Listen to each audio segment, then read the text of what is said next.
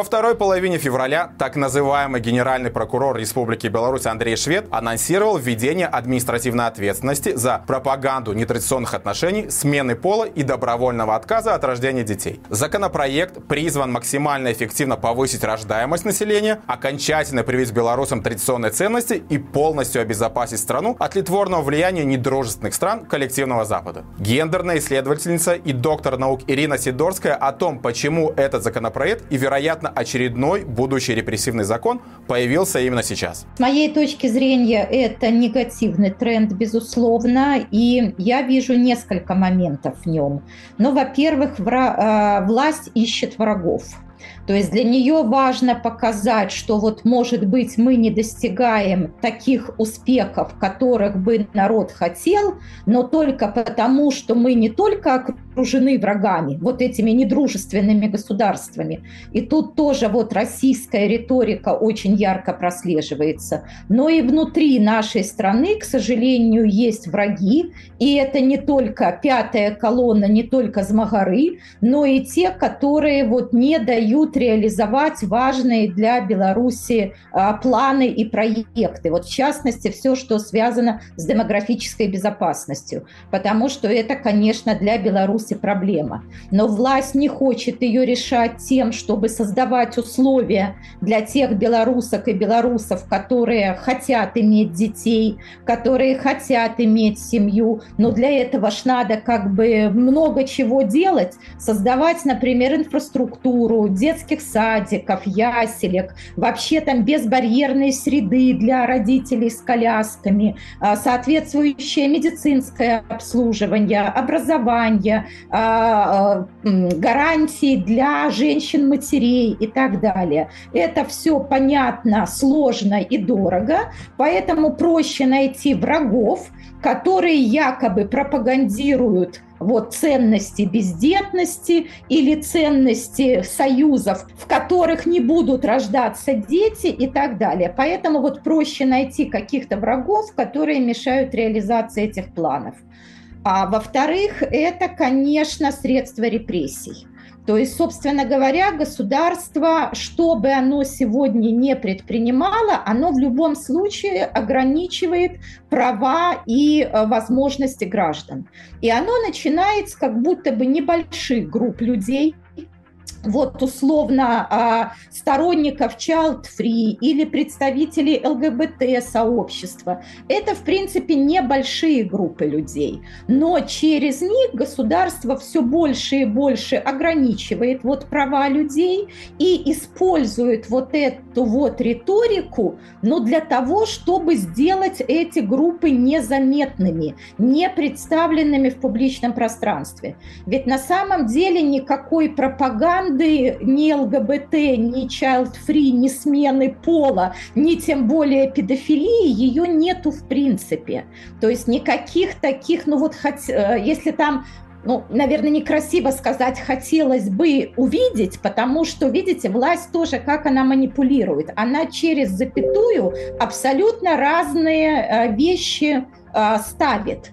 То есть, ну, например, теоретически, условно, можно можно было бы говорить о пропаганде э, child-free, потому что это движение последователей, то есть у людей есть какая-то идея, и вполне возможно, они хотели бы эту идею доносить до других. Но говорить, например, о пропаганде э, смены пола или пропаганде ЛГБТ, но это, в принципе, абсолютно алогично, потому что э, принадлежность к ЛГБТ-сообществу, а, потребность а, а, сменить гендерный маркер в паспорте – это биологические свойства человека. То есть люди такими родились.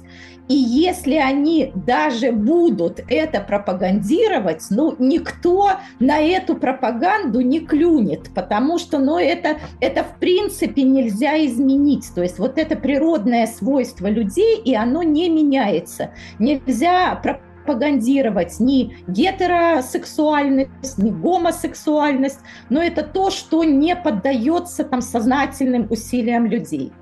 Ну и да, это, в общем, стремление сделать этих людей невидимыми в публичном пространстве, потому что они вовсе никакой пропагандой не занимаются, но они хотят быть представленными в публичном пространстве. То есть, ну, как на любые другие люди, они хотят, чтобы у них а, была возможность а, показать себя, рассказать о своих проблемах, рассказать там о каких-то своих достижениях, то есть, ну, быть видимыми в публичном пространстве, в медиапространстве, как и все другие граждане и гражданки. Это их как бы, ну, полное право.